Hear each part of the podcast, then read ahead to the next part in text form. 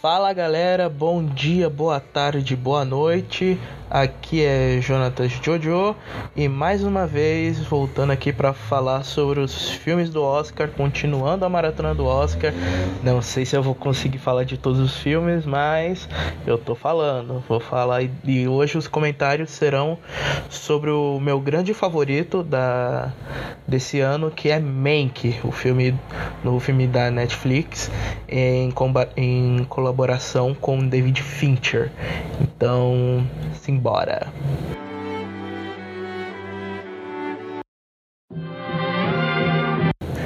Então, Mank basicamente nos conta. É um filme metalinguístico, um filme que fala sobre o cinema e que nos conta a história de, da produção de, uma das, de um dos melhores, se não de um dos maiores clássicos do, da história do cinema que é obrigatório todo mundo assistir, que é Cidadão Kane. É, no longa a gente acompanha o Herman Mankiewicz, que é o, o roteirista do filme, é, em mais ou menos uma estrutura não linear, é, uma ante uma a presente, né? Vamos dizer assim, presente, que, ele, que é ele escrevendo o roteiro, e a, e a segunda, né, que é o que é o passado dele é, antes dele começar a escrever. Ah, antes dele começar a escrever o filme. Um, aqui o filme aborda todos os problemas do Hammer Mankiewicz, seja como é, alcoólatra ou aborda o alcoolismo dele, isso realmente teve.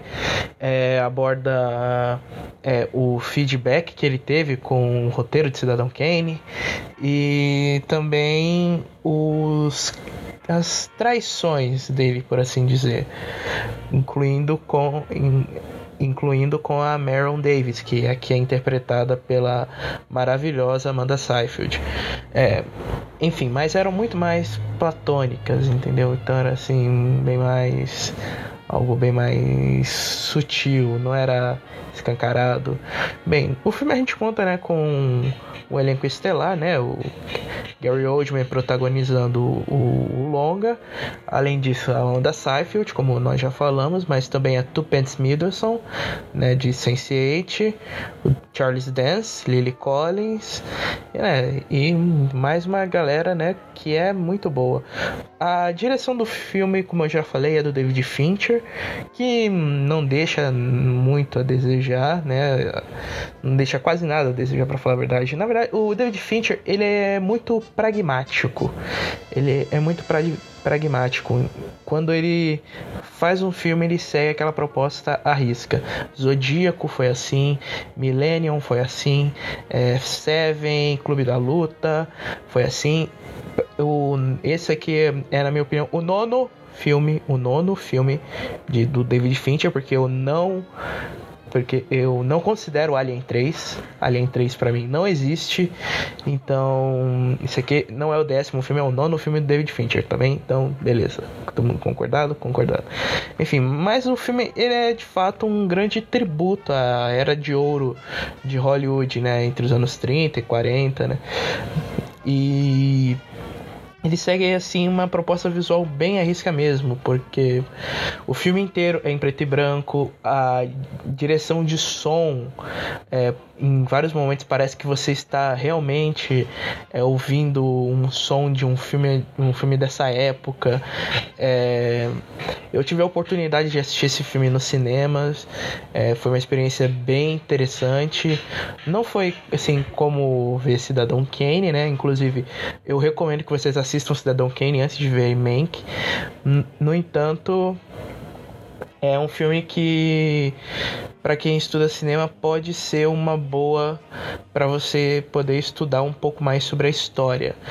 Aqui além do Herman Mankiewicz e Maron Davis, a gente também tem outros person e outros personagens bem bem icônicos na história do cinema, como o Joseph Leo Mankiewicz, que foi, que mais pra frente na história do filme ia ser o diretor de Cleópatra. Nós temos o Orson Welles, que é interpretado pelo Tom Burke, né? E o filme ele toma certas liberdades, como por exemplo é, dizer que o Orson Welles não foi tão ativo na roteirização do, do filme, quando na verdade é, ele foi. O filme ele não é baseado, quer dizer, ele é baseado na vida do Herman Mankiewicz, mas ele também ele é é, ele pegou o, o roteiro foi escrito pelo pai do David Fincher, pelo Jack, pelo Jack Fincher, que originalmente pretendia lançar esse filme após o término de um filme chamado do, do filme The Game, mas como o, mas o projeto nunca seguiu em frente porque o, o pai do David Fincher, o Jack, faleceu em 2000, em 2003. Um, o que mais tem para falar sobre o filme? Bem, é, ele segue a risca mesmo toda a ideia de ser um filme parece emular um filme dos anos 40, exceto pelo formato de tela, que é o widescreen, mas tirando isso, você vê no, pequenas. É, como, é, como é mesmo o nome? É pequena, sabe, sabe aqueles aqueles historinhos de filme antigo que mostra quando muda o rolo do filme, então meio que mostra isso e mostra isso muito bem, pequenos detalhes ali, é, mostra produções de alguns filmes, alguns filmes bem conhecidos até, é, incluindo tem uma cena que eu acho muito foda que é, que é uma reunião entre o entre o Mank e os outros roteiristas do, do, do estúdio falando sobre filme, de, é, dizendo o que, que eles podem produzir. Aí tá lá, ah, a gente não produz filmes de terror barato, só o Universal faz isso. Então, assim, meio que mostrando a ideia. O Herman Mankiewicz, ele era um cara que ele não era assim o roteirista acreditado. Ele é ele era o, ele era o ghostwriter, o cara que consertava algumas coisas ali. Aqui ele, o filme ele termina de uma maneira bem, bem ines, não inesperada, mas bem condizente, porque é, no final, spoilers, tá? É, no final a gente vê, a gente, a gente vê que uma imagens reais da cerimônia do Oscar, né, em que Cidadão Kane concorreu e ganhou apenas a de melhor roteiro. E no final a gente tem um discurso do, do Herman, não um vídeo do próprio Herman, mas sim um vídeo que é interpretado pelo Gary Oldman. Enfim, é Mank é o meu grande favorito na, nessa premiação do Oscar desse ano. A Netflix está conseguindo fazer um excelente trabalho nos últimos anos em quesito de filme, sendo que já é a, décima, é a terceira vez que um terceira vez consecutiva que um filme da Netflix consegue 10 é, indicações ao Care, ao Careca Dourado. O primeiro foi Roma, depois o Irlandês e agora Mank. A minha, minha grande preocupação é que talvez Mank repita o, o, o, o, Irlandês, que era um dos favoritos no, no ano passado, na última premiação, e acabou saindo de mãos vazias. Então eu espero que realmente isso não aconteça aqui. O filme ele ganhou 10 indicações, mas eu vou aqui falar é, uma a mais uma a mais do que Cidadão Kane ganhou originalmente. Então vou falar aqui as indicações que foram de melhor filme, melhor diretor para David pro David Fincher, melhor ator para Gary Oldman, melhor atriz coadjuvante para Amanda Seyfried, melhor trilha sonora, melhor fotografia, melhor direção de arte, né, que realmente a fotografia e a direção de arte são impecáveis. Melhor figurino, melhor maquiagem e de melhor som. Então, sim, nós temos um concorrente bem forte nesse é, esse ano, né? Eu espero que, para mim, Mank vence melhor filme. Na minha opinião, assim, do, dos que eu vi até agora, Mank é o meu favorito.